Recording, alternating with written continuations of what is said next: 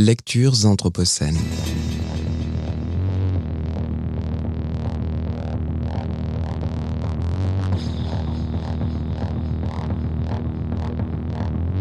Lecture anthropocène.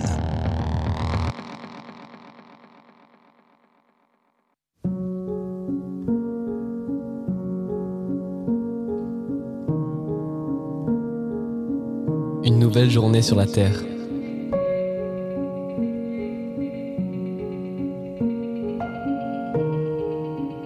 L'herbe est encore mouillée de rosée, comme encore vierge de présence humaine.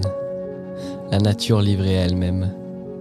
Ce sentiment délicieux de liberté, derrière le massif de Belledonne, le soleil a entrepris de se lever. Ce n'est déjà plus l'aube, pas encore l'aurore, le crépuscule. Cet instant où le monde hésite entre le jour et la nuit, étonnant moment de l'entre-deux. Car le crépuscule est de ces mots qui sont ce que nous en faisons, s'appliquant tout autant la lumière annoncée du matin qu'à celle s'évanouissant dans le soir. Il est l'appel d'un jour nouveau, victoire et révolution, réveil et avenir, comme il peut clore l'histoire d'un temps révolu, fermer le banc d'un jour en berne, éteindre le monde.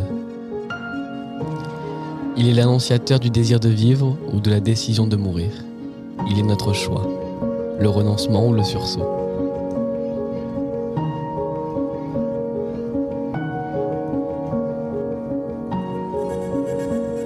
Là, à Saint-Nazaire-les-Aïms, face à ces montagnes encore enchâssées dans la nuit, accrochés que nous sommes à l'Ubac verdoyant qui descend mollement vers l'ancienne vallée glaciaire, nous nous sentons tout petits, réclamant pour nous leur sagesse, leur immuabilité souveraine. L'homme et la nature prenant conscience d'elles-mêmes, écrivait à la fin du 19e siècle ce grand anarchiste, géographe et voyageur d'Élysée reclus, en exergue de son livre L'homme et la terre. Comment sommes-nous devenus maîtres d'une telle immensité? Qui sommes-nous pour avoir déplacé des montagnes? L'Anthropocène, désormais âge de sagesse? Sans doute bien plus que cela. Âge d'obligation de sagesse. Oh, combien nous en sommes loin. Tirer les sonnettes d'alarme semble un jeu vain dans un train qui ne freine jamais. Que quelques passagers se révoltent n'y change au fond pas grand-chose. Qu'il y ait des morts, dommages collatéraux ou bonheur du grand tout.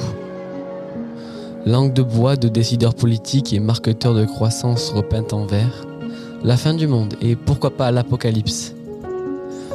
Force est de constater qu'il n'y a guère que quand ils affrontent des obstacles extérieurs que les hommes semblent entendre les paroles de sagesse. Or, ce que nous ont appris les glaces, c'est que des changements importants ont pu prendre place dans l'histoire en à peine quelques années. Les climatologues parlent d'effet de seuil, à partir duquel tout peut basculer. Ou pour évoquer la montée des eaux, ou la libération du méthane emprisonné dans les sols gelés arctiques, source de possibles surprises climatiques, entraînant des rétroactions dont nous mesurons mal les conséquences.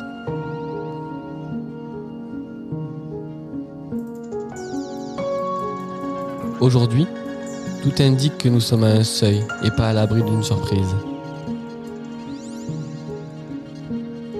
Au point où c'est la question de l'irréversibilité qui est aujourd'hui posée.